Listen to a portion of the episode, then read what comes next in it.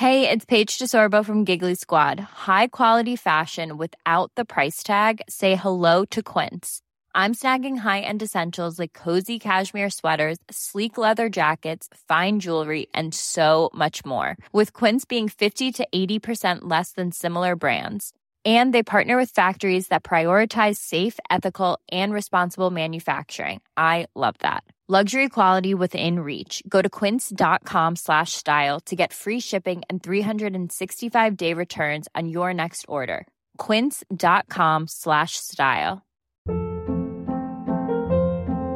Hold up. What was that? Boring. No flavor. That was as bad as those leftovers you ate all week. Kiki Palmer here, and it's time to say hello to something fresh and guilt-free. Hello Fresh. Jazz up dinner with pecan-crusted chicken or garlic butter shrimp scampi. Now that's music to my mouth. Hello Fresh. Let's get this dinner party started. Discover all the delicious possibilities at hellofresh.com. Millions of people have lost weight with personalized plans from Noom, like Evan, who can't stand salads and still lost 50 pounds. Salads, generally, for most people, are the easy button, right? For me, that wasn't an option. I never really was a salad guy. That's just not who I am. But Noom worked for me. Get your personalized plan today at Noom.com. Real Noom user compensated to provide their story. In four weeks, the typical Noom user can expect to lose one to two pounds per week. Individual results may vary.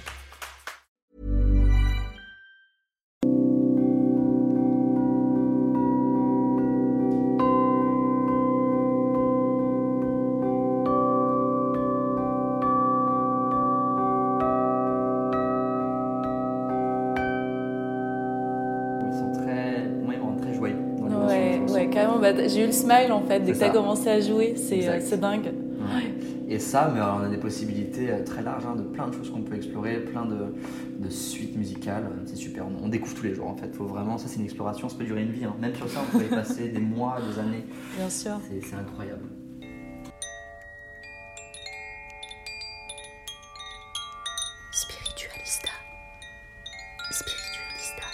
Aujourd'hui, pour ce nouvel épisode de Spiritualista, je suis accompagnée de Mithia Klein. Hello. Merci d'avoir accepté mon invitation, c'est trop cool. plaisir. Alors, euh, toi, ton super pouvoir, tu sais que j'interviewe que des Avengers de l'énergétique. Hmm. Toi, c'est la sonothérapie, c'est le soin grâce à des instruments de musique. Donc, euh, il y a des gongs, il y a des bols tibétains, il y a, y a des diapasons, tu nous les présenteras tout à l'heure. Exact. Euh, c'est quoi la sonothérapie, Mithia Alors en fait, la sonothérapie, du coup, c'est vraiment l'art de la relaxation et du soin par le son, en fait. Donc c'est une pratique ancestrale qui existe depuis plusieurs milliers d'années, qui a été créée euh, dans plein de cultures différentes. En fait, on le retrouve en Inde, on le retrouve en Chine, on le retrouve dans plein de pays différents. Et c'est un art qui s'est perdu au fil des âges et qui est vraiment en train de réémerger de nos jours, je trouve, dans plus en plus d'endroits, avec de plus en plus de conscience, de plus en plus de nouveaux instruments qui sont en train d'être créés aussi euh, dans cet axe-là. Et en fait, c'est vraiment l'art de aller chercher à rétablir en fait un équilibre et un état euh, tout simplement d'harmonie dans le corps, dans l'esprit, dans le mental des gens à travers les sons. Parce que les sons, vraiment, c'est quelque chose qu'on a au quotidien, que ce soit dans la rue, que ce soit en écoutant de la musique, en se baladant dans la nature, on est toujours stimulé et sollicité par des sons. Donc la sonothérapie, c'est vraiment une pratique qui permet d'aller approfondir et prendre un moment pour se déconnecter un petit peu de- du speed du monde dans lequel on vit, puisqu'on est dans une société très agitée quand même aujourd'hui, dans la plupart des endroits, à moins qu'on soit voilà, en pleine nature, euh, à l'écoute de soi, etc. Donc, ce qu'on cherche à faire à travers la sonothérapie, c'est de venir réguler le système des gens en fait, euh, en agissant à travers les molécules d'eau qui, sont, qui composent notre corps à 80% en fait. Donc c'est une très grande partie de la composition. 80% c'est c'est énorme en Ouais, fait. Notre cœur est composé à 81% d'eau, même les os sont composés à 31% d'eau. Mhm. Quelque chose qui est aussi dense, on ne croirait pas du tout. J'ai Ouais. appris ça il n'y a pas, pas longtemps et ça m'a vraiment surpris. Mhm. Et du coup, ce qui va se passer en sonothérapie, c'est qu'on va produire des vibrations et des sons qui vont venir agir sur ces cellules d'eau et venir les faire vibrer, en fait, tout simplement. Ça a été prouvé par un chercheur japonais qui s'appelle. Euh, ah, son nom ne me revient pas tout de suite Ah, immédiatement comme je ça. crois que c'est Am- Am- Amamoto, non Maz- Masaru Emoto je. Emoto, Ouais, Masaru Emoto. c'est ça. Et ça a été prouvé, en fait, que euh, l'eau, elle enregistre de l'information au quotidien. en De fait. la mémoire. De la mémoire, exactement. L'eau a une mémoire, en fait. Et ce qui se passe, c'est que ça peut être positif ou négatif, en fait. Donc, par exemple, si moi je me dispute avec toi, tu vas ressentir une certaine tension et ça va venir s'enregistrer dans les cellules de ton corps, dans l'eau. Et même souvent, j'avais entendu que euh, selon les organes, je sais que le foie, c'est la colère, par exemple, les poumons, c'est la tristesse. Euh, comme si, en fait, chaque organe avait lui-même une propre fréquence et emmagasinait des émotions qui vibrent à la même fréquence. Tout à fait. Donc, en fait, grâce à la sonothérapie, on agit directement sur la mémoire des cellules d'eau, enfin de toutes ces petites particules d'eau qu'on a dans le corps, et euh, on les libère, c'est ça? C'est ça. Alors en fait, ce qui se passe, c'est que du coup, cette information, elle vient euh, se loger dans ces cellules d'eau. Et même si tu as oublié les disputes qu'on a eues et que tout va très bien dans ta vie, que dans ta tête ça va, t'es passé à autre chose, le corps s'en rappelle. En fait, la mémoire, elle est là. Donc nous, ce qu'on vient chercher à faire, c'est libérer et faire circuler ces blocages via les vibrations, tels, avec des instruments tels que les gongs, le lit musical qu'on a aujourd'hui, dont je vais vous parler un petit peu plus après peut-être. Et en fait, tout simplement, nous, on ne prône pas remplacer un docteur ou un médecin, bien sûr. Ce qu'on fait vraiment, c'est qu'on cherche à recréer un équilibre en faisant passer plein de vibrations, des oscillations de vibrations, à travers le corps, qui va vraiment de la tête jusqu'aux orteils, dépendant des instruments dont on se sert, pour venir faire circuler toutes ces énergies et on réinforme l'eau en fait. C'est ça qui se passe. On la mmh. réinforme avec un accordage musical et des vibrations assez pures qu'on essaye d'envoyer. Mais bien sûr, ce qui compte dans la sonothérapie, c'est pas musicalement comment je vais faire sonner mes instruments, c'est vraiment, je pense, l'intention que j'y mets derrière. C'est ce que ce chercheur a réussi à prouver avec ses études sur l'eau. Il prenait un verre d'eau et il allait lui dire, il allait coller un sticker dessus en disant je te déteste. Mhm. Et il y mettait vraiment cette intention de, euh, voilà, de négativité, on va dire, quand il écrivait ça, et il se concentrait sur l'eau avec quelque chose de sombre, on va dire, de négatif. Il mettait ce verre d'eau au congélateur, il récupérait l'eau, il l'étudiait au microscope et les cristaux d'eau étaient totalement défragmentés. Ils désharmonisés. Exactement, totalement désharmonisés. Il n'y avait pas de cohérence géométrique. Et au contraire, quand il a pris un verre d'eau où il a écrit amour et gratitude, c'est avec ces deux mots-là qu'il a observé le plus beau cristal qu'il n'a jamais vu de sa vie, qui était géométriquement intact, parfait, magnifique. Mhm. Et ensuite, il a reproduit l'expérience avec des lacs, avec des centaines de cobayes, de personnes qui venaient se mettre autour de l'eau du lac et qui faisaient une prière d'amour. Et ensuite, il étudiait l'eau, et ensuite, vice-versa. Il faisait euh, ça avec une intention de colère ou de haine, mhm. et il étudiait l'eau à nouveau, et c'était très équivalent dans les formes géométriques qui étaient représentées sur les études. C'est super intéressant. Et je me dis, s'il y a des sons qui soignent, il y a aussi des sons qui rendent malade. Absolument. C'est lesquels? Alors les sons qui rendent malade, bah, je pense que c'est ceux dont on est, on est exposé à ces sons-là au quotidien dans notre société, surtout dans les grandes villes telles que Paris. C'est les klaxons, c'est les gens qui crient dans la rue, c'est vraiment tout ce qui est de l'ordre de la vibration un petit peu basse, on va dire, des vibrations un peu instinctives. Et encore une fois... L'agressivité aussi, l'agressivité. Euh, exact les sonneries, même dans le, métro, quand les portes s'ouvrent ou se ferment. En fait, toutes ces alertes qui nous laissent en alerte. C'est ça. C'est des sons en fait qu'on ne calcule plus dans notre quotidien. On les a vraiment pris euh, pour acquis. Ils sont, ils sont là, ils sont mhm. intégrés. On les remarque presque même plus. Et en fait, ça, ça vient réinformer nos cellules d'eau dans notre corps de manière assez négative au final. Et vraiment, ça peut être quelqu'un qui crie dans la rue. Les notifications dans notre téléphone. Les notifications, exact, qui vraiment n'arrêtent pas de nous solliciter. Du coup, moi, je les désactive. J'ai pas envie d'avoir de ping, ping, ping comme ça qui se met à sonner. Et ça, c'est vrai que c'est des vibrations assez basses, surtout quand ça sort d'appareils électroniques, parce que c'est un son qui est. Il y a une distorsion dans son son, parce que c'est pas une fréquence pure. Et du coup, voilà, c'est vraiment des sons euh, qu'on entend au quotidien, le bruit des moteurs, surtout qu'on entend beaucoup à Paris. Lorsque les sons de la nature, au contraire, c'est un son très organique qui existe depuis la nuit des temps, qui nous accompagne et qui est source d'une création naturelle, qui n'est pas une intervention de l'homme. Donc ça, c'est des sons qui nous font beaucoup de bien, on peut le remarquer. Mais j'ai l'impression qu'on est tous devenus euh, hypersensibles au son euh, depuis l'expérience du confinement aussi. Je sais que les gens, quand ils sont sortis du confinement, ils supportaient plus euh, les camions de livraison, les motos qui traversent la ville. On est tous devenus hypersensibles au son c'est quelque chose d'intéressant en fait. C'est comme hmm. si on développait euh, une nouvelle sensibilité. C'est comme si on euh, découvrait un nouveau sens, l'ouïe, hmm. et qu'on se reconnectait à ce super pouvoir. Hmm. Est-ce que tu l'as ressenti? Alors je l'ai ressenti très fort justement, parce que moi j'étais confiné dans le sud de la France, dans la Drôme, donc j'ai eu beaucoup de chance de pouvoir être dans un contexte naturel, ça c'était vraiment incroyable. Mais du coup ce qui s'est passé, c'est qu'il n'y avait plus d'avions, lorsqu'on est, sur un passage où il y a beaucoup d'avions, où je suis dans la Drôme d'habitude, et je remarquais même plus ça. Pour moi, c'était devenu normal, cette espèce de bruit de fond mhm. euh, des avions. Ensuite, on est à côté d'une route, même si on est en pleine campagne, du coup, il y avait beaucoup de passages de voitures. Et pendant le confinement, du coup, il n'y avait plus aucun de ces bruits euh, mécaniques de, de moteur. Mhm. Et en fait, ce qui s'est passé, c'est que le premier jour où ça a déconfiné, j'étais encore dans le sud, Et j'ai remarqué ça, mais de manière mais stupéfiante, vraiment, le passage des voitures, les avions qu'on repris, mais c'était surtout les voitures, ce bruit de fond, Mm. le récurrent des voitures qui Le passaient. ronflement et. ouais. Exact. Et je me suis dit, waouh, c'est incroyable, j'avais totalement oublié que c'était comme ça. Donc en fait, il y a vraiment eu la nature qui a repris ses droits. J'ai même remarqué les lézards qui revenaient de plus en plus proches, et tous les animaux en fait, hein, de nous dans, pendant le confinement. Dans le Parce qu'on a nous-mêmes changé de fréquence vibratoire. Exact. Je pense qu'il y a eu ça. Nous-mêmes, on s'est adapté à un rythme plus naturel, moins euh, sociétal, on va dire, dans ce speed vraiment d'agitation collective. Mais surtout, je pense que les animaux aussi, ils ont entendu qu'il y avait moins de bruit, il y avait moins de...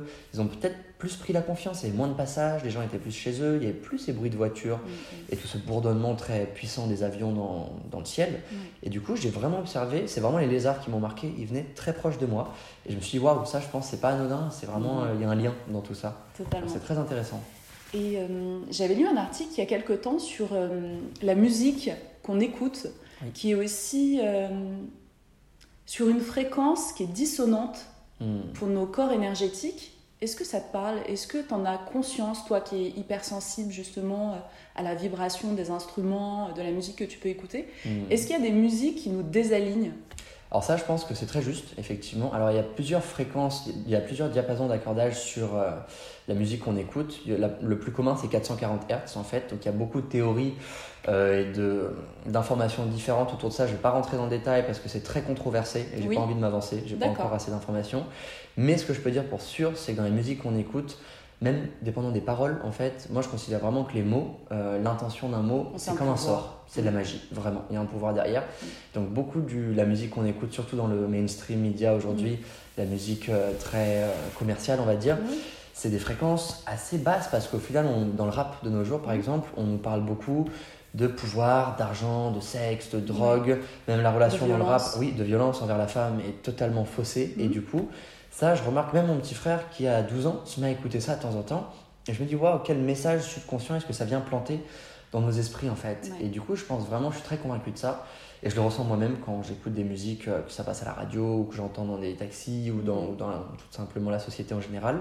Je remarque que oui, la musique a un énorme impact euh, sur justement nos, nos émotions et nos intentions et notre ressenti en fait en général. Et même la musique parfois où, allez, j'aime bien parfois du, du reggaeton, je vais l'écouter. Et de temps en temps, j'aime bien le groove, mais quand je me concentre sur les paroles, je me dis, Ouais. non, c'est un peu dark. décalage. C'est en décalage Ouais. avec euh, moi, tout simplement mon approche à la vie. Et je remarque que ça me fait rentrer dans ce mood. Je me dis, enfin voilà, je rentre dans cette atmosphère. Et là, je me dis, je prends du recul et je me dis, non, mais tiens, ça, c'est pas du tout toi. Mais c'est hyper intéressant ce que tu dis. Et là, tu viens de, de me faire comprendre quelque chose. Tu sais, moi, je travaille pour, euh, pour un média qui diffuse justement de la musique rap. Et, euh, et moi, j'adore euh, checker comment vibrent les lieux avec mon, euh, mon pendule. Voilà, sur un cadran de Bovis, j'arrive Ouais. à savoir si les lieux vibrent haut ou moins haut. Et justement, là où je travaille, ça vibre plutôt très bas. D'accord. Donc c'est un peu problématique parce que si tu passes plusieurs heures dans la journée, forcément ça va influ- influencer toi, ton taux vibratoire, Bien tu sûr. vois. Et justement, je me dis, il y a des haut-parleurs dans tous les couloirs et c'est de la musique rap qui passe H24, Mm. forcément. Je Mm. pense qu'il y a forcément un lien et, euh, et ça y joue aussi. Donc Bien on ne peut pas euh, diffuser de la musique classique dans les couloirs et diffuser du rap à la radio, c'est pas possible. Mais euh, je pense que oui, il y a, y a un lien. Et euh, autre expérience qu'on a tous déjà, déjà eu quand tu es dans le métro et que tu écoutes, je sais pas, un bon booba bien Mm. hardcore, bien violent, et ben même le regard que tu portes sur ton entourage, il est différent. L'impression de, voilà, d'être un bad boy, d'être lui en fait. Oui, Comme s'il y avait un transfert de son énergie et de la tienne. Ça, c'est très juste. Bah, je ressens vraiment ça. J'ai eu ma phase où j'écoutais du rap et des, des sons un petit peu dans cette vibration-là. Ça m'arrive encore de temps en temps, hein, Ouais. bien sûr. Mais c'est vrai que je remarque vraiment ça quand je suis dans le métro, par exemple. Cet exemple, il est parfait. Et que j'ai ces écouteurs et je prends. En fait, je, il y a vraiment une impression qui se Ouais, fait et, c'est un- et ça se fond en moi. Oui. Et pareil, j'ai ce regard du bad boy et je rentre dans ce game. Et par exemple, si j'ai un track de PNL, ça parle d'argent, je commence à me dire, ah, ok, il faut Ouais, que. la nanana, big ouais, crowd. la- la- la- exactement, justement, faut faire des sous, nanana. Totalement. Lorsque c'est pas du tout mon approche à la vie. Mais du coup, les sons, vraiment, a un- une influence plus profonde, je pense, très subconsciente, inconsciente, sur nos, nos états d'esprit, nos pensées, nos émotions au quotidien. Et du coup, c'est très important de plus en plus, dans, surtout dans l'époque dans laquelle on vit, de venir informer notre système avec des sons qui vibrent haut. Donc, je, veux- je peux très bien comprendre ce que tu veux dire par rapport à la vibration de ton lieu.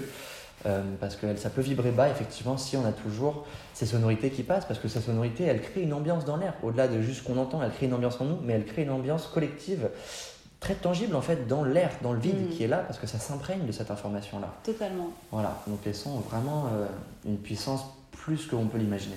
Et ça c'est très rare, enfin rare dans le sens c'est pas commun du tout. C'est une pierre musicale en granit noir en fait. Impressionnant. Et donc ça, ça fait vraiment, vous allez le voir dans les sons, penser un petit peu à une grotte, quelque chose de sous terre, souterrain on va dire. Et pareil, c'est pas pour tout le monde, on la joue que dans la phase KO parce qu'elle est assez intense et elle peut être troublante. Donc pareil, là je mouille la pierre, je mets de l'eau sur mes mains, et ensuite je viens la caresser sur les bords. C'est une grosse pierre noire en granit noir avec des tranches coupées à l'intérieur pour faire en sorte que ça vibre.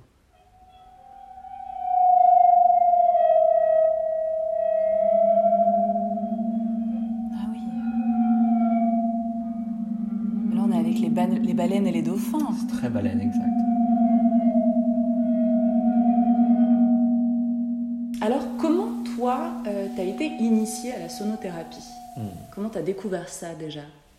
Alors moi je suis né, j'ai grandi dans une communauté qui s'appelle Orville, qui est euh, une- le plus gros éco-village euh, alternatif du monde, qui se situe dans le sud de l'Inde, juste à côté de l'ancien comptoir de Pondichéry. Et dans cette communauté, il y a une fabrique d'instruments qui fait de la recherche en sonothérapie depuis à peu près 20 ans, qui s'appelle Svaram, S-V-A-R-A-M. Ça a été fondé par un Autrichien qui s'appelle Aurelio C. Hammer, un très bon ami aussi d'ailleurs. Et du coup, vu que je suis né, que j'ai grandi là-bas et que j'ai 21 ans, j'ai vraiment grandi en connaissant tous ces sons depuis mon plus jeune âge. Donc j'ai bercé, euh, j'ai été baigné dans cet univers depuis euh, que je suis enfant en fait. Donc pour moi, ça a été quelque chose de très normal, naturel, que j'ai toujours connu. Donc pour moi, je me suis jamais dit, ah oui, ça c'est de la sonothérapie, ça a juste été Ouais, Ça faisait chose- partie de ton décor. quoi. Exact, ça faisait partie de mon décor de, de tous les jours. Donc c'est comme ça que j'ai connu, mais je n'y ai pas forcément porté trop d'intérêt jusqu'à il y a trois ans en fait. Donc il y a trois ans, euh, ce qui s'est passé c'est que mon père il a un hôtel et euh, c'est un, éco- un hôtel semi-éco-village alternatif également où on reçoit beaucoup d'artistes en résidence D'accord. et il y a un spa qui est dans cet hôtel, un spa vraiment où il travaille sur les thérapies de bien-être alternatives. Il est où cet hôtel? Donc cet hôtel, il est juste à côté d'Auroville. Il est entre. Auroville et Pondichéry, Ok. donc à 10 km des deux. Il s'appelle The Dune Eco Group, en fait. Donc ça- c'est renommé aujourd'hui The Dune Wellness Group, justement un groupe de bien-être. Donc c'est une chaîne d'hôtels qui est située tout à travers le sud de l'Inde, à Bali et au Sri Lanka également. D'accord. Donc ce qui s'est passé, c'est qu'il avait un spa dans cet hôtel. Moi j'habite dans cet hôtel depuis que je suis tout petit. C'est vraiment un grand lieu, euh, un resort on va dire, Mhm. euh, avec plein de matériaux euh, recyclés, avec des systèmes d'eau fermée, avec du chauffage au solaire. On avait notre propre ferme, des animaux, des cultures de riz, des cultures de légumes. Vraiment une- j'ai beaucoup de gratitude d'avoir grandi là-bas. Et du coup, dans ce spa, il a intégré à un moment les instruments de sonothérapie. Il a fait venir tout le sonorium qu'on a aujourd'hui euh, dans notre centre à Paris.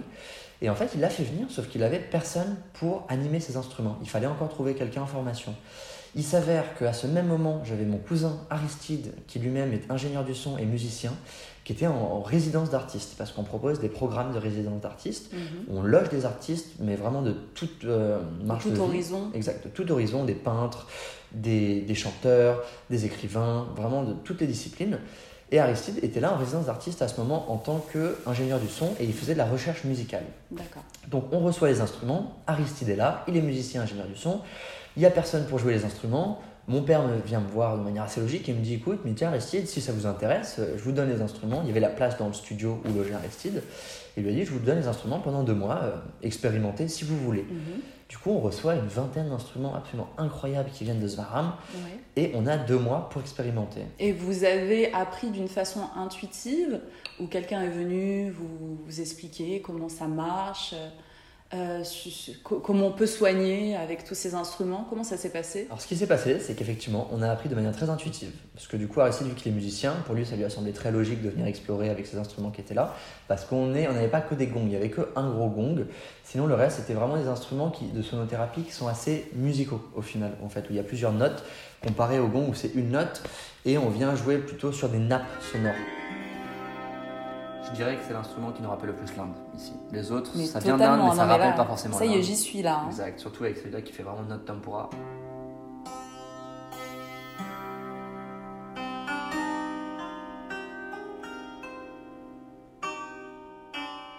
Donc ce qu'on s'est fait, c'est qu'on s'est mis à explorer vraiment de manière intuitive et on a appris de manière autodidacte en fait. Mhm.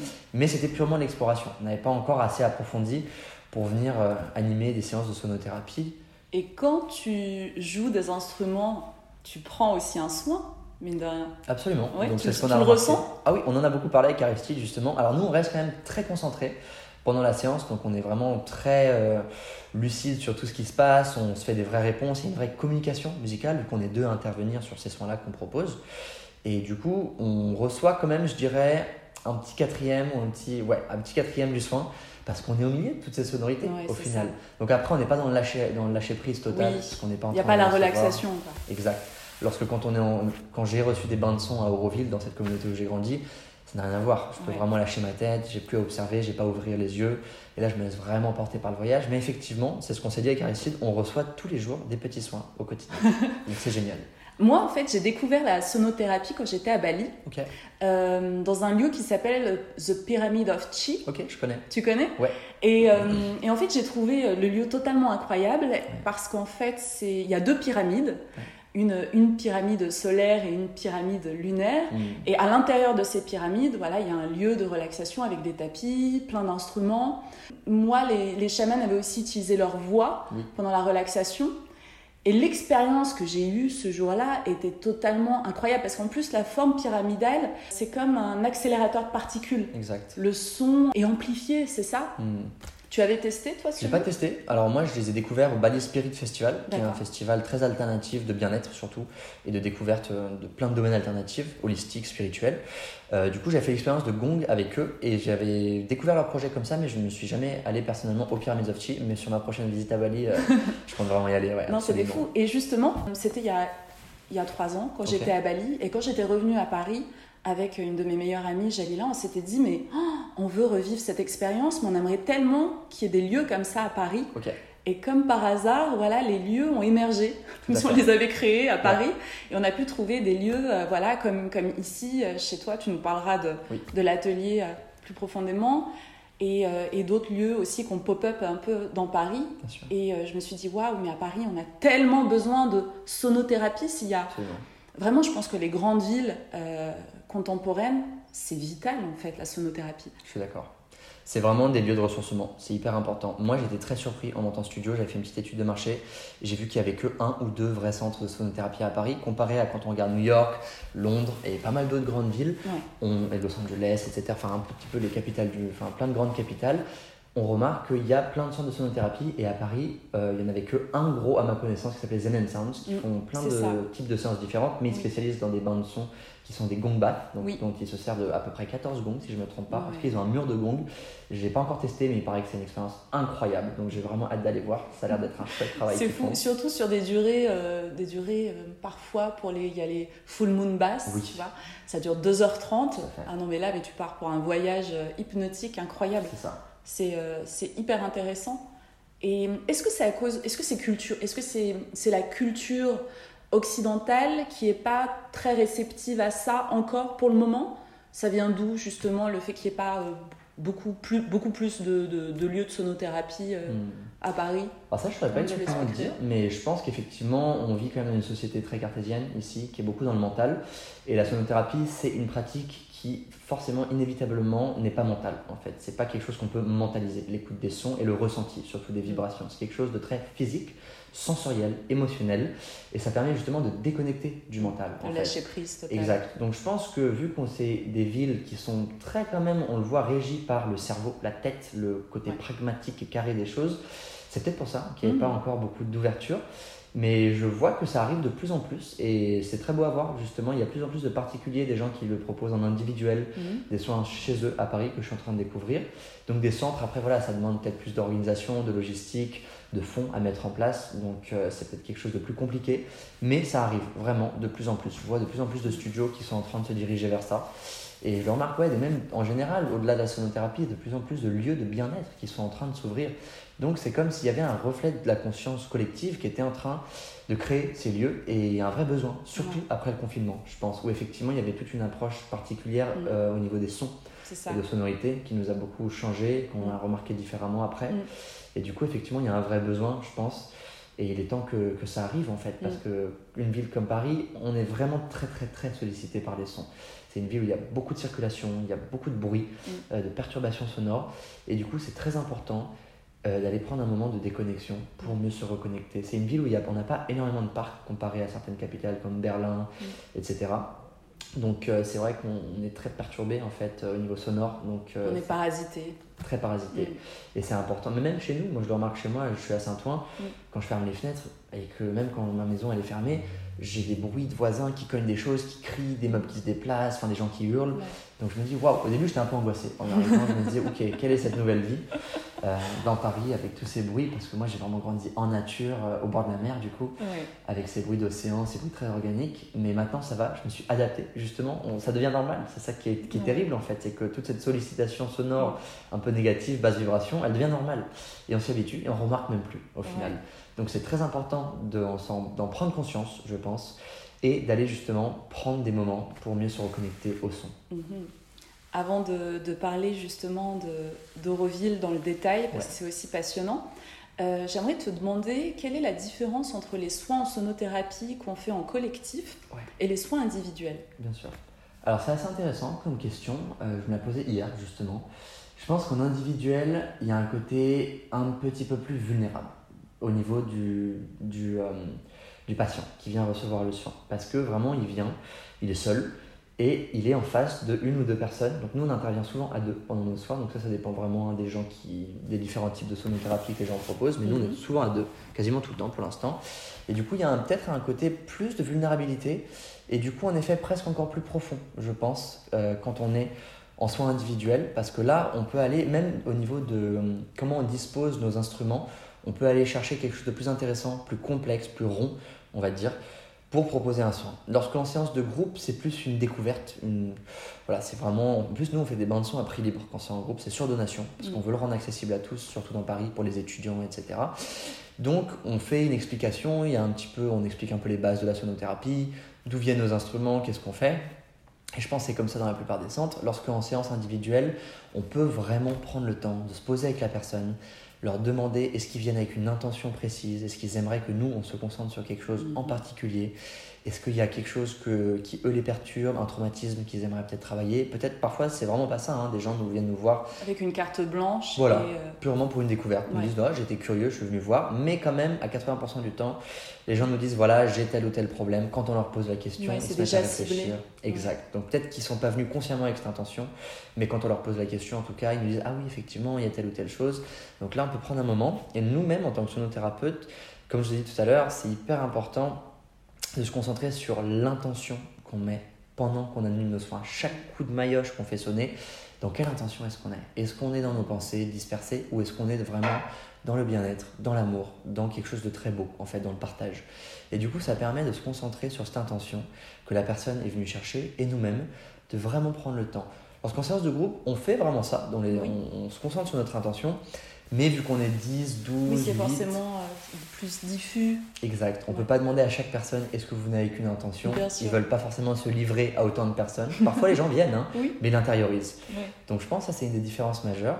Et sinon sur l'assemblage des instruments, comment on dispose dans la pièce, c'est très différent. On met vraiment des instruments euh, de manière assez différente qui ne procurent pas la même euh, expérience sonore.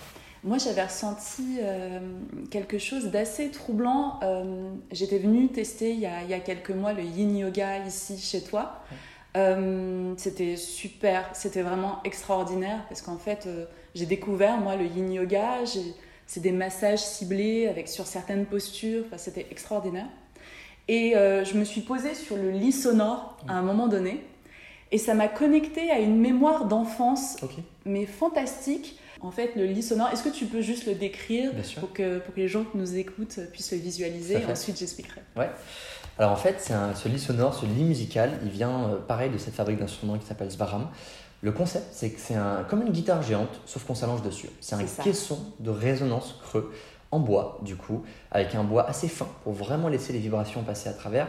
Quelle vibration, du coup? Il y a 50 cordes en dessous du lit sur lequel on s'allonge, que nous, on vient jouer avec nos doigts, comme une guitare en fait, sauf qu'au lieu de choisir quelques cordes très particulières, on vient vraiment le jouer de manière très répétitive en passant nos doigts d'un bout à l'autre. En fait, vraiment le, venant- le faire sonner comme ça.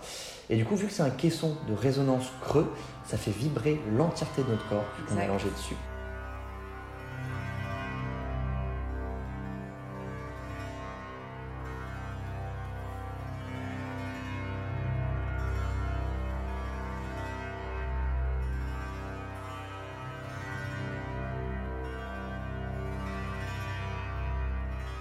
Ça passe, en fait, il marche par conduction osseuse surtout. Donc ça fait vraiment vibrer à travers les os euh, les sonorités dans tout le corps, de la tête jusqu'aux orteils. On ressent des ondulations, des vibrations. Et là, ça en revient à l'eau qui est contenue dans le corps. Ça la fait vibrer, tout simplement. Et de manière très constante, très puissante, vu que c'est une vibration qui est quand même assez forte. Mais on fait attention à ne pas jouer trop fort, il faut que ça reste doux, parce que sinon c'est trop puissant. En fait, on a remarqué certaines personnes, ça les brusque. Et du coup, ce qui se passe, c'est que ça fait vibrer notre eau de la tête jusqu'aux orteils, et ça fait circuler par vagues, par ondulation, toutes les mémoires de l'eau pour venir justement réaligner, réaccorder euh, nos cellules d'eau mm. en réharmonisant le système nerveux et immunitaire pour créer un état d'homéostasie qui du coup ramène un équilibre et favorise un état d'auto-guérison. C'est beau comme t'en parles. Mm. Alors moi, la mémoire qui, qui, a été reconnectée, quand je me suis posée, mais en plus c'était très court, je crois que ça a dû durer deux minutes, c'était juste pour faire un test. Euh, ça m'a reconnecté à une mémoire. En fait, mon père joue du luth. Ok. Donc voilà, c'est un instrument euh, qui, est comme une poire, c'est une guitare qui a une forme de poire, donc qui, qui est très enrobante au niveau du ventre. Et quand j'étais enfant, il me mettait sur ses genoux, il prenait son luth, et donc il était contre mon ventre, et il y jouait. Il grattait voilà, les cordes, et je ressentais moi toute la caisse de résonance de l'instrument. Mmh. Et j'ai ressenti exactement les mêmes sensations à ce moment-là. Donc en fait, mon père, sans le savoir, me faisait de la sonothérapie avec son luth. Tout à fait. Et, euh, et j'ai trouvé ça très, très troublant, très beau, très joyeux. Hmm. Ça m'a vraiment reconnecté à un souvenir très, très chouette. Hmm. Donc, euh, les effets sur l'émotionnel sont immédiats. Hey, I'm Ryan Reynolds. At Mint Mobile, we like to do the opposite of what Big Wireless does. They charge you a lot, we charge you a little. So naturally, when they announced they'd be raising their prices due to inflation, we decided to deflate our prices due to not hating you. That's right. We're cutting the price of Mint Unlimited from $30 a month to just $15 a month. Give it a try at mintmobile.com slash switch. $45 up front for three months plus taxes and fees. Promo for new customers for limited time. Unlimited more than 40 gigabytes per month. Slows. Full terms at mintmobile.com. Hiring for your small business? If you're not looking for professionals on LinkedIn, you're looking in the wrong place. That's like looking for your car keys in a fish tank. LinkedIn helps you hire professionals you can't find anywhere else, even those who aren't actively searching for a new job but might be open to the perfect role. In a given month, over 70% of LinkedIn users don't even visit other leading job sites. So start looking in the right place. With LinkedIn, you can hire professionals like a professional. Post your free job on linkedin.com slash people today. Euh, je pense que quand tu donnes des soins comme ça sur ce lit musical, il y a des crises de larmes, il y a, des réactions. Tout à fait, on a plein de réactions différentes euh, avec le lit musical. Ça, c'est hyper intéressant pour nous, les retours qui sont si différents de toutes les personnes qui l'essayent. On a des personnes qui voient des couleurs. Alors, les, les couleurs les plus récurrentes dans nos bains de son, c'est le bleu et le violet. Donc, on, va justement commencer à se pencher un petit peu, à faire des études avec la chromathérapie pour voir les liens euh, qu'il y a entre les sons et les couleurs, parce qu'il y en a forcément c'est intéressant. très intéressant. On a des gens, alors par exemple, on était au Salon Zen là pendant 5 jours jusqu'à hier. On a une femme qui a essayé le lit musical, elle s'est mise à pleurer. Instantanément, ça lui a ramené des beaucoup de larmes. Elle nous a dit Mais c'est tellement émotionnel, ça m'apporte tellement d'émotions, c'est si puissant comme instrument. Lorsqu'on a des gens qui nous disent euh, Ouais, c'était sympa. Donc, c'est des gens peut-être un peu moins réceptifs, qui sont peut-être plus dans le mental, qui ont du, moins, du mal à Mais quoi qu'il en soit, le soin est réalisé. Exact. Même s'il n'est pas conscientisé, ou si euh, voilà, on est moins connecté à son émotionnel. C'est ça. Il se passe quand, même quelque chose. Bah, physiquement, il se passe vraiment quelque chose. Même si la personne dit que ça n'a pas été quelque chose d'incroyable ni très puissant pour elle, vraiment, il y a un effet de vibration qui passe à travers les cellules d'eau du corps. Mhm. Et du coup, ça fait vraiment bouger toutes ces, tous les fluides du corps. Et donc, peu importe ce qu'on ressent ou ce qu'on en pense, il y a un effet de, de circulation des énergies, tout simplement, d'harmonisation. Et hum, la récurrence d'un soin sonore, il faut, faut, faut, en faire combien euh, par an ou combien par mois? Ça, c'est vraiment propre à chaque personne. On n'a pas de manière fixe de dire. Ça dépend aussi pourquoi les gens viennent nous voir.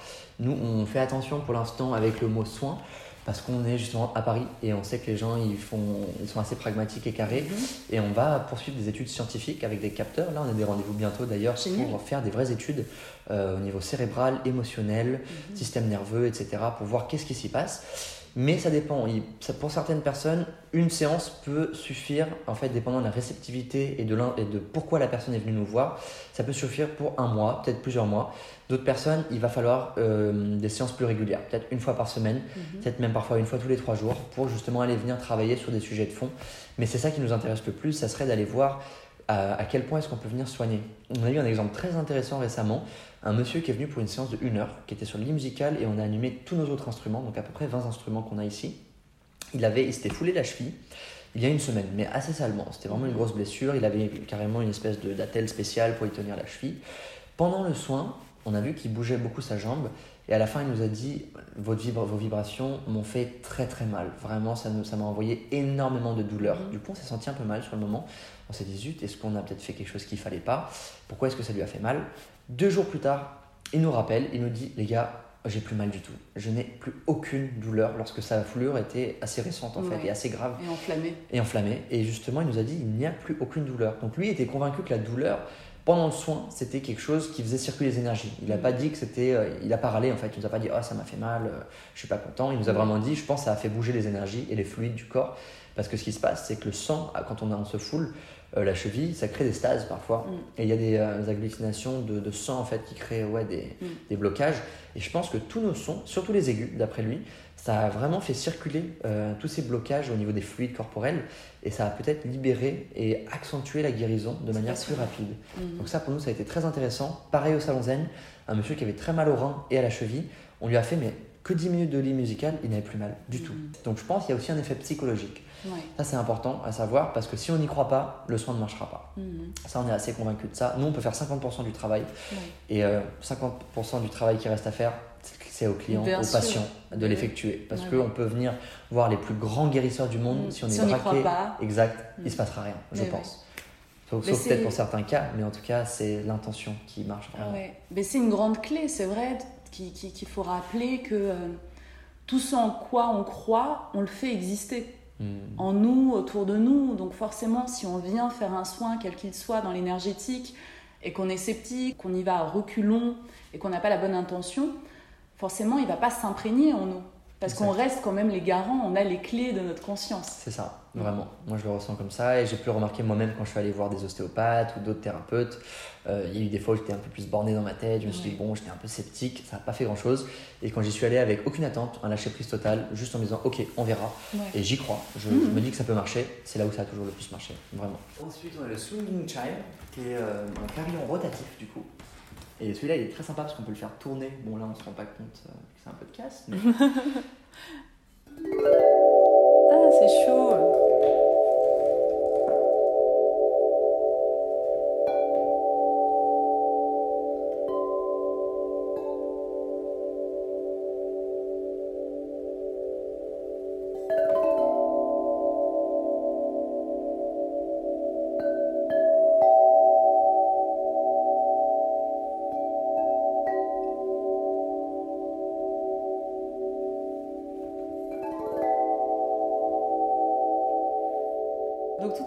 Parlais de ton enfance euh, à Auroville. Euh, donc c'est une, la ville de l'Aurore. C'est une ville expérimentale qui a été créée en 1968 par Mira Alfassa, c'est ça La mer. Surnommée la mer, oui. Et euh, je vais juste expliquer que c'est une... En fait, la volonté première, c'était de créer une communauté universelle où hommes et femmes apprendraient à vivre en paix dans une parfaite harmonie, au-delà des croyances, des nationalités, des opinions politiques. Tout à fait. Donc toi, tu as grandi, tu es né là-bas. Oui. Et tu es resté jusqu'à quel âge? Je suis resté jusqu'à il y a 6 mois, donc jusqu'à j'ai fait vécu toute ma vie là-bas. Tes 20 premières années, 21 ans là-bas. Ouais. C'est, ça a l'air d'être un lieu euh, irréel, et pourtant il a été hyper réel pour toi. Est-ce que tu peux nous en parler d'Auroville? Ouais, carrément. Auroville, ouais, c'est vraiment un lieu très particulier. C'est euh, une petite bulle paradisiaque, euh, avec tous ses pour et ses contre, hein, bien évidemment.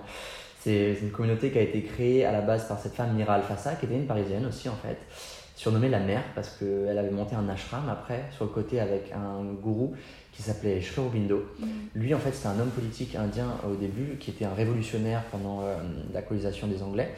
Et Sri Aurobindo c'était aussi un poète, un philosophe, un sage, un mystique. Et c'est avec, enfin c'est grâce à Sri Aurobindo que la mère a créé Auroville en fait. Donc eux ils travaillaient vraiment sur des champs et des, des, champs de conscience en fait, de spiritualité, qu'ils essayaient de faire descendre une certaine conscience dans la matière. C'était vraiment ça leur but. Et en fait, euh, La mère, elle a créé ce lieu en 68 et elle a fait un appel à toutes les âmes dans le monde en leur disant voilà, ce lieu, on met une intention pour créer ce lieu et je vous invite à venir le co-créer. Donc ce qui s'est passé, c'est qu'on a eu des caravanes du monde entier qui ont commencé à venir dès 68 pour créer cette nouvelle société, cette nouvelle ville, Auroville du coup. Donc ça a été un projet assez incroyable, très surréel, vraiment quelque part, de plein de gens qui sont venus du monde entier pour venir euh, fonder ce lieu.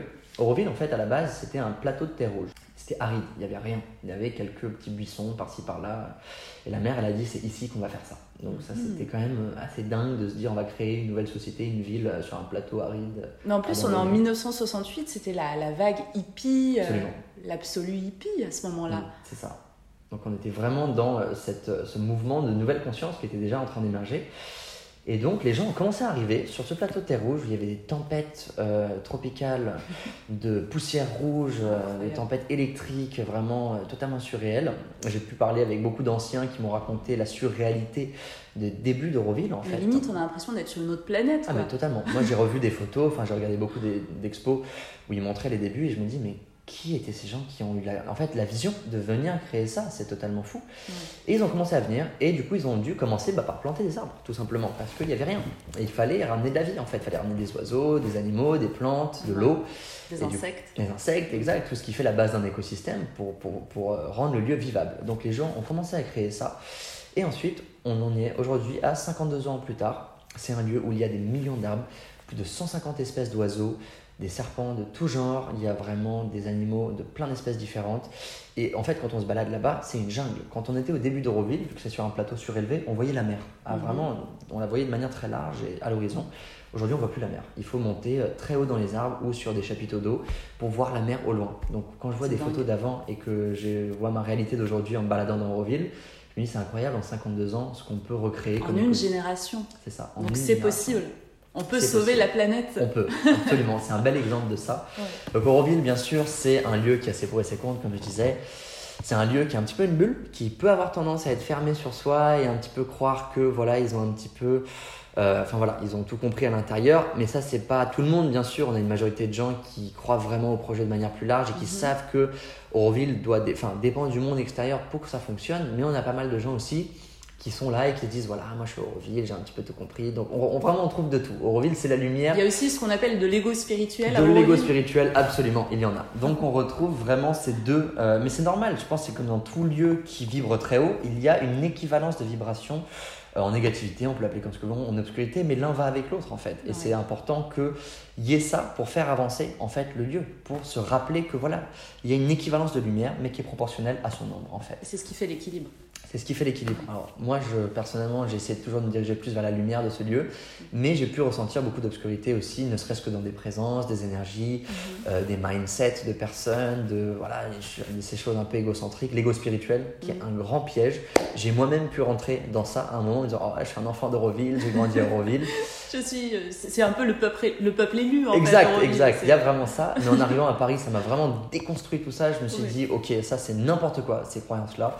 Et même un petit peu avant, ensuite à beaucoup de voyages que j'ai faits.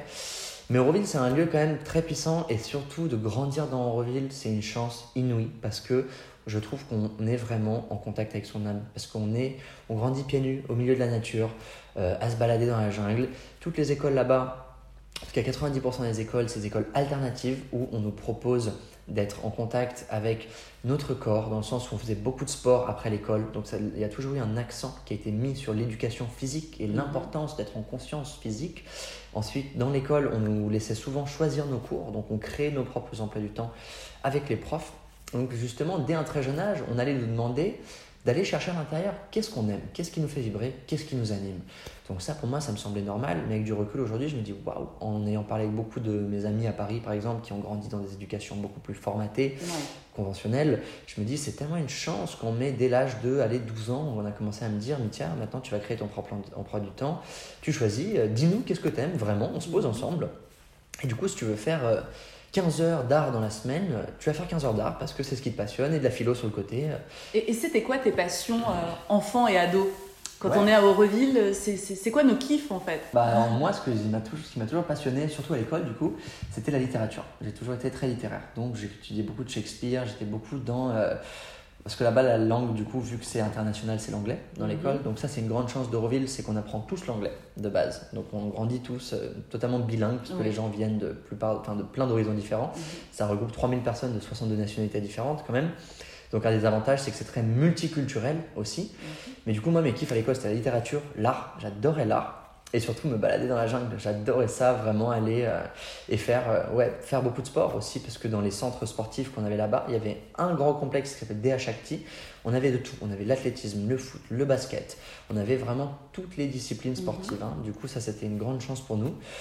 Et ouais, mes kiffs enfants, c'était euh, de me promener dans la nature, d'aller baigner à la plage, euh, de passer du temps avec mes amis, d'aller dans les terrains de sport, faire du foot. Moi, j'étais très foot à la base et très art, donc je passais beaucoup de temps dans le centre d'art. Ah ouais. Et ensuite, en grandissant un petit peu plus, j'ai découvert plus de passion, notamment la photographie. Et euh, donc la photo, l'écriture, j'écrivais des poèmes, des petits textes, etc. Mais donc toujours des choses très créatives en fait, où j'ai été très stimulé à ce niveau-là, parce qu'Auroville c'est un lieu très créatif, Mhm. où vraiment il nous, il nous demande d'aller chercher la créativité. Ouais, vous êtes stimulé euh, côté créatif. Et je me pose la question sur euh, l'argent, le Ouais. travail. Est-ce qu'on paye des loyers au Reville Est-ce qu'on a un salaire? Euh, Est-ce qu'on passe des entretiens d'embauche? Alors il y a un concept très intéressant à Auroville, c'était dans la charte que la maire a posée, c'est qu'Auroville n'appartient à personne en particulier, Auroville appartient au monde entier. Donc quand on est dans Auroville, qu'on est accepté dans le, pro- dans le projet, parce qu'il y a une phase d'acceptation, pour, euh, il faut en fait faire un petit peu ses preuves. Il y a un casting. Il y a un espèce de casting qui dure un an, du coup. C'est pas, pas rien. Parce qu'on peut pas juste arriver et dire voilà, moi je m'installe à Auroville. Mais ça, c'est pour intégrer le projet en tant que Aurovillien. C'est un statut assez spécifique, du coup. Parce qu'on peut s'installer en périphérie d'Auroville ou même un petit peu au centre, dépendant des. Parce qu'Auroville, ce qu'il faut savoir, c'est que c'est pas un lieu physique qui a été. Ils ont dû acheter plein, plein, plein de C'est parcelles. pas délimité en fait, il n'y a Voilà. pas de frontières. Il n'y a pas de frontière, c'est pas un lieu circulaire ou d'une grande une forme qui dit ça c'est Auroville. Il y a parfois une petite parcelle de terrain qui est au cœur de ce que est Auroville, Mhm. mais qui appartient encore à des locaux, qui n'a pas été racheté par Auroville. Donc du coup, on peut quand même se retrouver dans Auroville et faire l'expérience pas entièrement, parce que si on n'est pas Aurovillien, on peut pas accéder à tout à Auroville. Euh, on peut quand même être au milieu, on va dire, sans être Aurovillien. Mais quand on veut devenir Aurovillien, on va à ce qui s'appelle le entry service, donc le service de l'entrée, Mhm. le groupe de l'entrée. On leur dit voilà, j'ai envie de devenir Aurovillien. Là, ils font un background check pour voir un petit peu qui vous êtes, quels sont vos antécédents, etc. Oui. Pour quand même être sûr qu'il n'y ait pas des choses un peu sombres ou cachées qu'on ne sait pas. Parce que voilà, on a un peu de tout à Auroville, hein, des gens qui viennent, sur, qui viennent là-bas. Donc ils font ça. Une fois que ça c'est validé, euh, de là, ils vous proposent plein de travail différents. Et c'est à vous d'accepter un petit enfin c'est à vous de voir le- lequel vous convient. Mhm. Parfois il n'y a pas forcément énormément d'options, donc on fait quelque chose euh, un petit peu par pas Du jardinage du jardinage, du travail euh, dans les cuisines. Ça va vraiment de tout. On a tellement à Roville, il y a plein de centres différents, plein de projets, plein de ce qu'ils appellent des unités, mais qui sont des entreprises commerciales du coup, des fabriques d'encens, des fabriques sur la recherche de l'eau justement. Il y a un gros travail sur l'eau là-bas. Mhm. Donc on nous propose plein de choses différentes. On nous dit ok, tu vas travailler pendant un an là-bas, ou peut-être parfois six mois dans tel endroit, six mois dans tel endroit. Et il faut voir est-ce que tu es impliqué? Parce que euh, ils veulent quand même des preuves pour voir que tu viens pas juste là pour te la couler douce. Mhm. Parce que Auroville, c'est un lieu où c'est facile de venir en tant que petit hippie et te dire c'est cool, c'est la jungle, douce. on mange bien, ça coûte pas très cher, je suis dans le sud de l'Inde, il, faut, il fait beau tous les jours, Mmh. je suis à côté de la, de la mer, donc on a ça aussi, hein, des gens qui viennent juste venir chiller, on va dire, et qui ne sont pas forcément là pour servir la vraie cause d'Auroville. Ouais, c'est pas un pierre et vacances euh, pour pas cher en fait. Exact. Donc ça, malheureusement, c'est un piège hein, pour beaucoup de personnes. Il faut faire attention. Du coup, ils te demandent quand même pendant un an de faire tes preuves et tu as cette phase qui s'appelle la phase du newcomer, le nouvel arrivant. Ok. À la fin, une fois que ça c'est fini et que eux ils trouvent le groupe de l'entrée et remarquent que voilà, tu as bien fait tes preuves, donc ça c'est vraiment 95% des gens, ils s'y collent, ils le font vraiment. Ils envoient un, euh, un bulletin général dans le journal hebdomadaire d'Euroville en disant telle et telle personne sont acceptés pour devenir Euroviliens. Et là, il y a une phase de deux semaines où tous les Euroviliens, qui sont du coup forcément, beaucoup de personnes sont rentrées en contact avec ces nouvelles personnes pendant Oui, un an, entre-temps, ouais. vu que c'est quand même un petit cercle, c'est Oui. une bulle. Est-ce qu'ils demandent à la communauté, est-ce qu'il y a quelque chose, des remarques que vous voulez faire par rapport à cette personne Oh, waouh. Parce qu'il a pu se passer des choses. C'est la collectivité qui doit valider le nouvel arrivant. C'est ça. Donc pas tout le monde va le faire, mais tous ceux qui ont été en contact vont dire oui, bien sûr, j'ai bien aimé cette personne, j'ai eu que des bonnes expériences. Mais si par exemple il se passait quelque chose d'un peu grave, de sérieux, Mhm. dont le groupe de l'entrée n'est pas au courant, mais qui a été, euh, enfin, que les habitants ont remarqué, Mhm. ils vont pouvoir dire non, écoute, euh, tu sais, cette personne, elle a fait telle chose, c'est pas vraiment bien. Voilà ce que nous on en pense. Et Eh du oui. coup, là, il y a un rendez-vous qui est effectué avec les personnes concernées. Un arbitrage, quoi. Exactement. Pour en parler, voir est-ce que c'est vrai, est-ce que c'est faux, parce que ça se trouve parfois c'est rien que des Mhm, histoires personnelles. Voilà. Donc ça c'est important qu'il y ait une vraie, euh, un vrai petit comité qui se forme Mhm. autour de ça. Et donc là, il y a un rendez-vous qui se fait pour mettre ça au clair, et de là, une décision est prise. Mais à 95% des cas, les gens sont acceptés dans Reville. Ok. Et il y a des familles qui viennent complètement? Il y a des familles, des absolument. familles beaucoup de familles. Ouais, il y a beaucoup de familles qui veulent offrir cette vie à leurs enfants. Waouh. C'est un très beau euh, cadeau. Et toi, tes parents, ils y sont encore du coup? Alors moi, mes parents, ils y sont plus. Ils ont bougé maintenant. Il y a deux ans, ils sont rentrés en France. On a eu beaucoup de signes, pareil, hein, comme pour moi, euh, je l'expliquerai plus tard. Oui. Pour revenir ici, eux-mêmes ont eu beaucoup de signes. Ça faisait 5 ans aussi qu'ils parlaient d'arrêter euh, d'habiter en Inde parce que c'est quand même un pays, malgré le fait que ce soit incroyable, très beau, très puissant, c'est très intense. L'Inde, c'est vraiment un pays. À Auroville, on est un peu dans une bulle. Alors moi, mes parents, ils avaient monté leur hôtel juste à l'extérieur d'Auroville. D'accord. Donc ils n'étaient pas Aurovilliens, ils l'ont été pendant 5 ans. Donc Mhm. moi, je suis né, j'ai grandi au cœur d'Auroville. Mais après, je suis allé habiter juste à l'extérieur, mais j'ai fait toute mon éducation. Donc j'étais vraiment tous les jours, tout, tout, tous les jours à Auroville D'accord. du matin jusqu'à à peu près 19h et je rentrais juste dormir à la maison. Voilà. Mhm. Mais souvent je dormais chez des amis donc j'étais quand même très au cœur de Roville. et euh, du coup eux ils ont bougé. Et là maintenant ça fait deux ans qu'ils sont euh, à l'extérieur et qu'ils sont en train d'ailleurs à l'instant de monter euh, un projet d'éco-village au Portugal. Ah, cool. Voilà, donc ils étaient en France pendant un moment mais maintenant ils sont redirigés vers le Portugal pour créer un écolieu. Et toi, comment tu, tu prends ta décision de quitter justement euh, ce jardin d'Éden en fait, ce lieu euh, totalement surréaliste pour venir t'installer à Paris? Alors ça a été vraiment une suite d'événements assez incroyables. Donc euh, vers 17 ans de base, j'ai arrêté d'étudier à l'école. Mes parents m'ont autorisé euh, d'arrêter l'école à ce jeune âge, j'aurais demandé la permission. Je suis parti voyager 5 mois à travers le nord de l'Inde tout seul. Et j'ai commencé à travailler pour une agence de voyage qui s'appelait Shanti Travel, qui font du, des voyages sur mesure sur toute l'Asie pour les Français, du coup. C'est une agence française. Et moi, tra- j'ai travaillé pour eux en tant que blogueur et photographe. C'est comme ça que j'ai découvert la photo aussi d'ailleurs. Donc je fais mon premier grand voyage de 5 mois, je reviens à Auroville, là j'ai 18 ans, et là je me dis ok, je vais m'impliquer de manière très sérieuse à Auroville parce que là je suis plus à l'école et je peux explorer Auroville vraiment dans toutes ses facettes. Et il y avait énormément de choses qui m'intéressaient. Donc là je commence à faire de la photo en freelance, je commence à enseigner à l'école dès un très jeune âge, du coup je commence à avoir du one-on-one, ensuite très vite je commence à enseigner à des groupes, à la fin je me retrouve avec trois groupes de 15, 16 et 17 ans lorsque j'en ai 18 et demi, parce que les profs me faisaient confiance et j'avais une facilité en anglais, j'ai toujours été passionné par ça. Ouais. Donc je m'implique, je suis à l'école euh, 3 ou 4 jours par semaine en train d'enseigner. Ensuite, je travaille dans des fermes en permaculture également.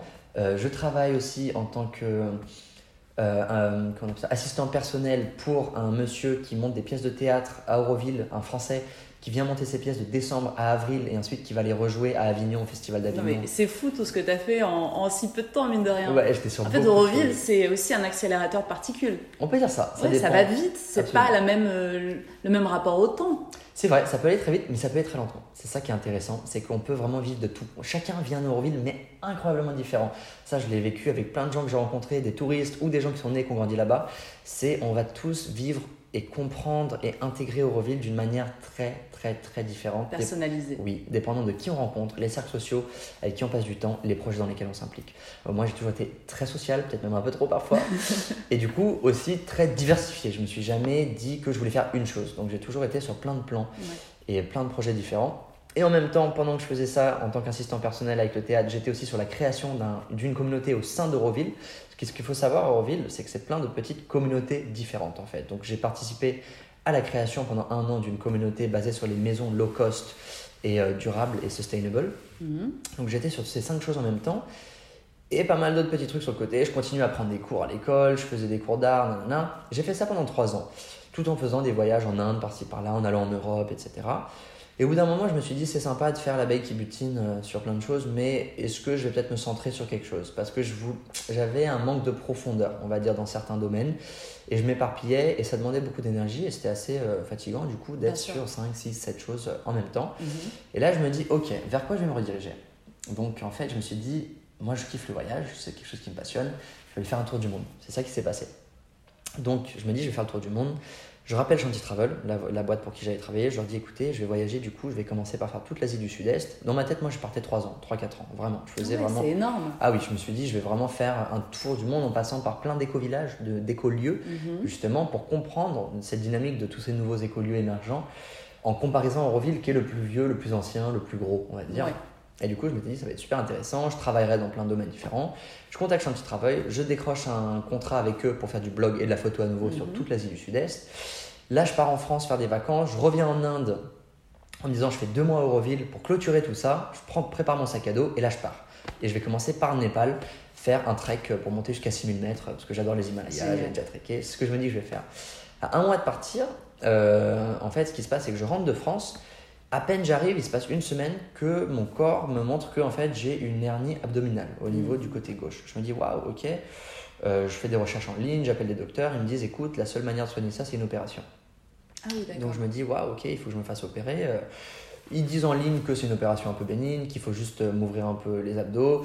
J'aime bien Me- comme tu voilà, racontes ça. Me mettre un filet dans le corps. euh, Limite, tu peux le exactement. faire tout seul. C'est ça. C'est un petit truc, tu es guéri en normalement 6 semaines, 2 mois, 3 mois max. Et là, tu peux faire tout ce que tu veux dans ta vie, euh, dont les sports très intenses. Je me dis, Ok.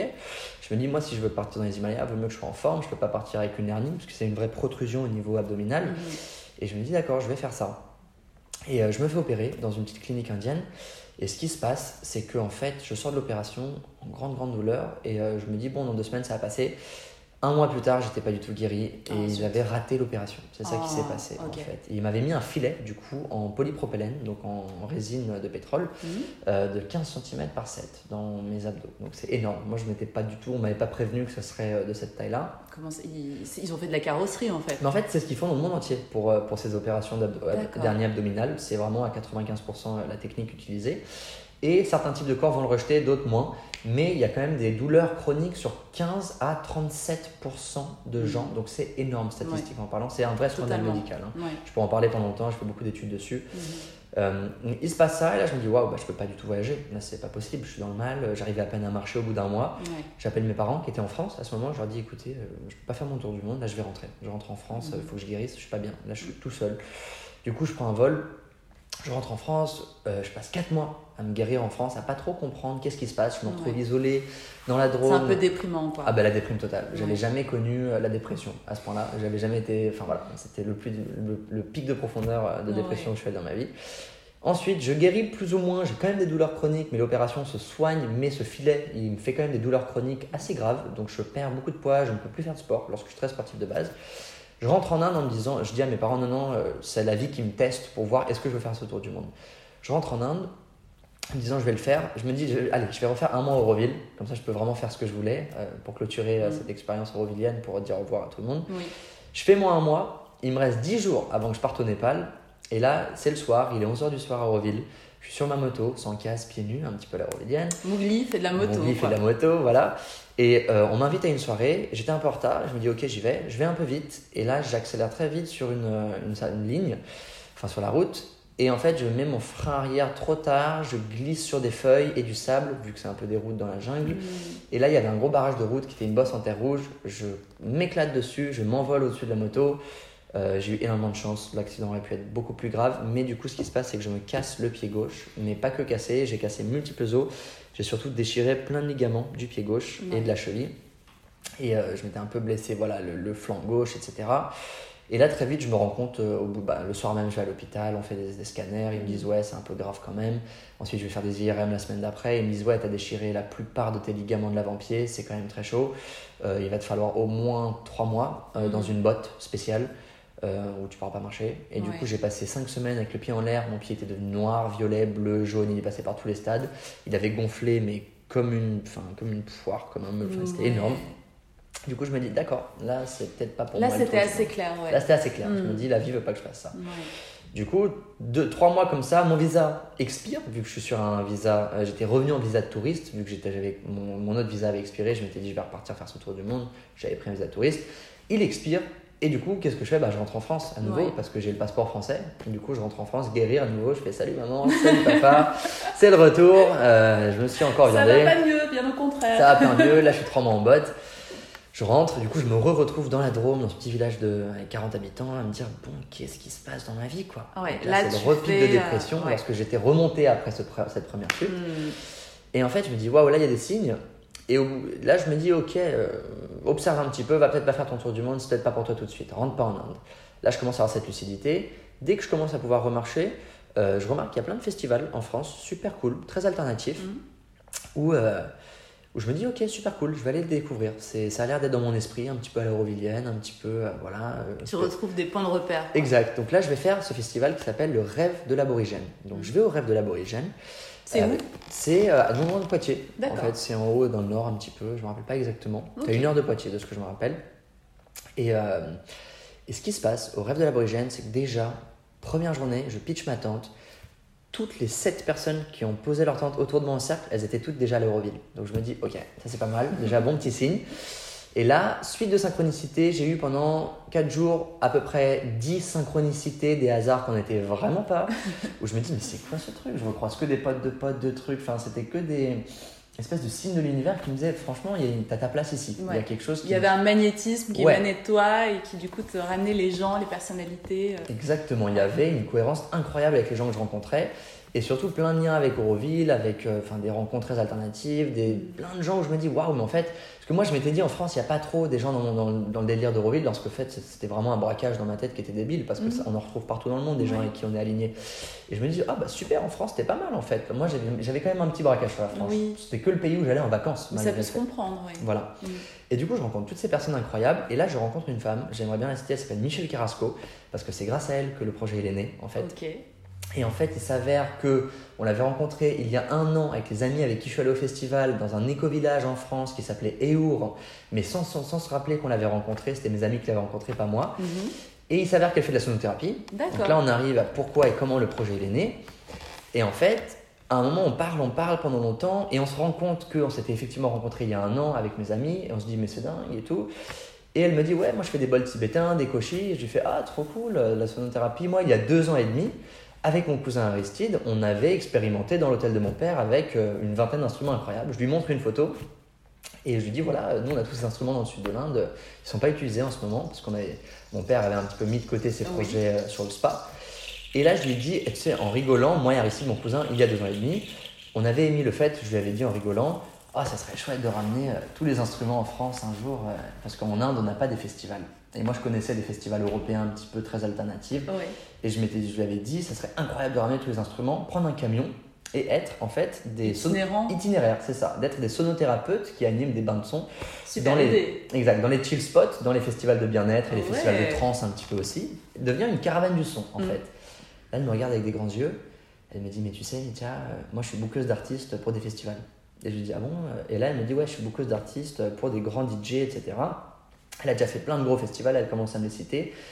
Et je me dis, waouh, c'est dingue que tu fasses ça. Elle me dit, mais tu sais, euh, ça te branche de, de faire ça, d'amener ces instruments et de devenir une caravane itinéra- itinérante du son? Et là, je la regarde avec des grands yeux. Moi, j'étais un peu perdu dans, dans ma phase de cette vie. Je m'étais dit que j'avais annulé mon tour du monde, je savais pas trop ce que je faisais, je savais pas trop où me rediriger. Et je lui dis, bah, pourquoi pas? Et il faudrait que j'appelle mon cousin Aristide pour savoir ce qu'il en pense. Et du coup, fin de festival, les synchronicités continuent, il n'y a pas eu un jour sans. Elle me dit, ok, là, il y a quelque chose de fort qui se passe. J'appelle Aristide, je lui dis, Aristide, euh, est-ce que ça te parle? Il me dit, franchement, pourquoi pas? Et là, du coup, on se fait un rendez-vous à Paris avec Michel Carrasco, Oui. qui nous a, grâce à elle, du coup, planté cette première graine.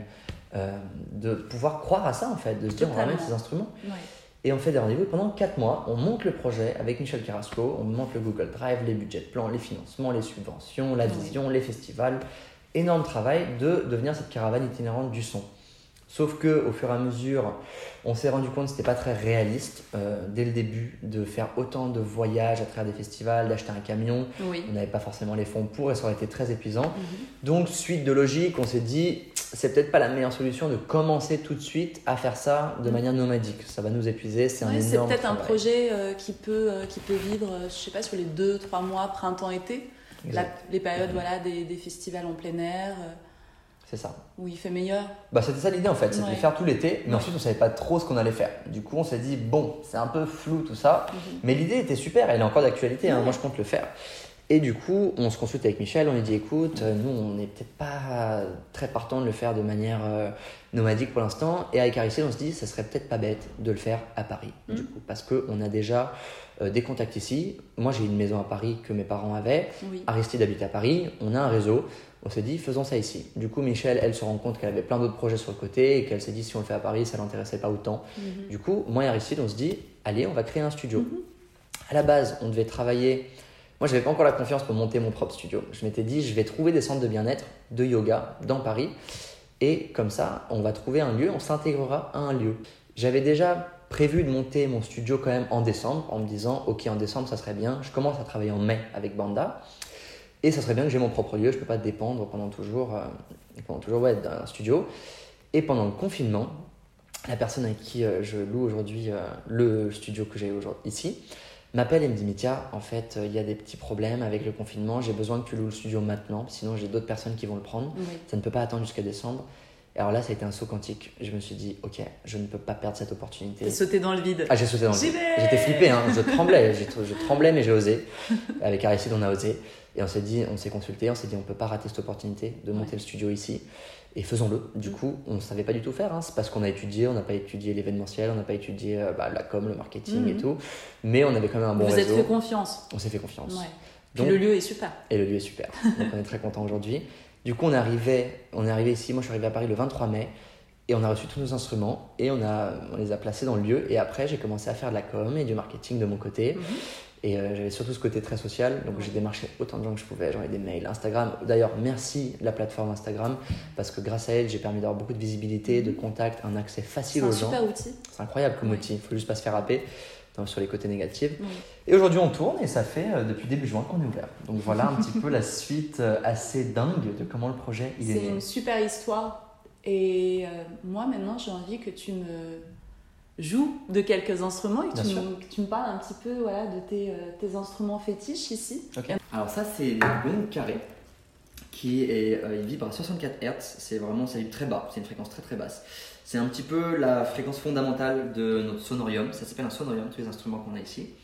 Et vous allez voir, c'est une fréquence très profonde dans le ressenti et euh, la sonorité également. Et du coup, on ouvre toutes nos séances et on termine nos séances par un coup de gong, qui est celui-là.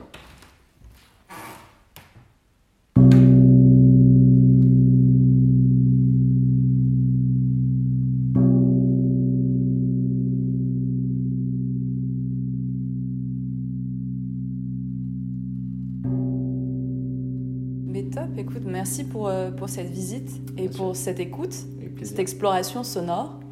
Euh, Mithia, où c'est qu'on peut te... Où c'est qu'on peut avoir des soins en sonothérapie? Du coup, ça se trouve euh, à l'espace Anahata. Donc, ça s'appelle Anahata, c'est écrit A-N-A-H-A-T-A. Et ça veut dire, c'est le, en sanskrit, le chakra du cœur. Donc, c'est l'espace du cœur qu'on a essayé de créer ici, vraiment. Et on se retrouve au 46 boulevard de Strasbourg, euh, dans le 10e arrondissement de Paris, métro Château d'Eau, Gare de l'Est ou Strasbourg-Saint-Denis. C'est le les métros les plus proches. Et on, on a un site web, c'est tout simplement espace-anahata.com où il y a absolument toutes nos informations. Et c'est pareil, on a un Instagram, espace-du-bas, Anahata, où on vous propose régulièrement bah, de découvrir toutes les séances de sonothérapie qu'on propose ici. Et j'ai peut-être oublié de dire qu'on fusionne beaucoup de yoga, du coup, ici aussi. On accompagne le yoga en son et on clôture les séances de yoga en son. Donc, euh, retrouvez-nous pour euh, du yoga de toutes sortes, du yin, euh, du hatha, du vinyasa. On pratique plein de types de yoga différents, accompagnés en son. C'est vraiment notre spécialité. Donc, on a l'Instagram, le site web, le Facebook aussi, au nom de Espace Anahata, au Je 46 mettrai toutes boulevard les, Strasbourg. tous les liens Super. sous le podcast. Et euh, n'hésitez pas, c'est vraiment une super découverte. Et euh, surtout, euh, vous allez vous-même expérimenter ces soins-là et voir les effets que vous en tirez. Quoi. Carrément. Bah, merci beaucoup pour Merci. Ça Mithia. me fait super plaisir d'échanger. Ouais. Bye bye. Bye bye. Ciao, ciao.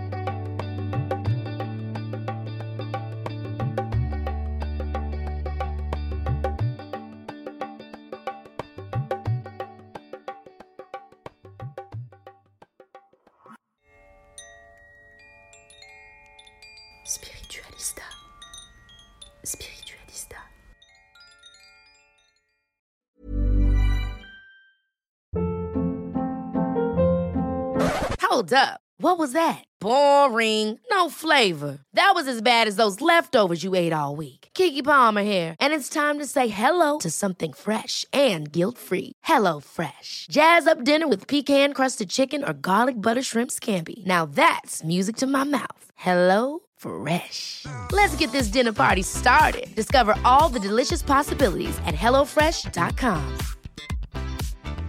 Planning for your next trip? Elevate your travel style with Quince. Quince has all the jet setting essentials you'll want for your next getaway, like European linen, premium luggage options, buttery soft Italian leather bags, and so much more. And is all priced at 50 to 80% less than similar brands. Plus, Quince only works with factories that use safe and ethical manufacturing practices. Pack your bags with high-quality essentials you'll be wearing for vacations to come with Quince. Go to quince.com/pack for free shipping and 365-day returns. Mom deserves the best, and there's no better place to shop for Mother's Day than Whole Foods Market. They're your destination for unbeatable savings, from premium gifts to show-stopping flowers and irresistible desserts. Start by saving 33% with Prime on all body care and candles. Then get a 15-stem bunch of tulips for just $9.99 each with Prime. Round out Mom's menu with festive rosé, irresistible berry chantilly cake, and more special treats. Come celebrate Mother's Day at Whole Foods Market.